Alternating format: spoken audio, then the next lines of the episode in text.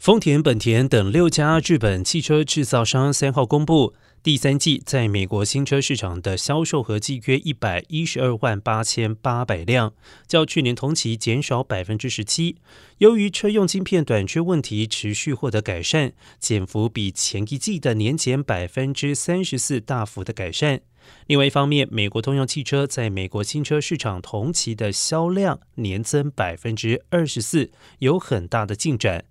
而观察第三季美国新车市场表现，占日系车厂整体销量一半的丰田，销售车数年减百分之七，来到五十二点六万辆左右。第二名本田年减百分之三十六，来到二十二点二万辆。